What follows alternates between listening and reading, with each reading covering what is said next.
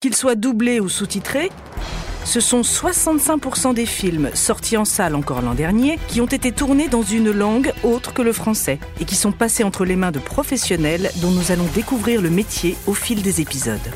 Le mot-clé du métier, c'est quand même le plaisir. Des auteurs, des comédiens, des directeurs artistiques et des techniciens nous feront partager leur passion, leur quotidien. Le doublage, c'est une discipline de fer.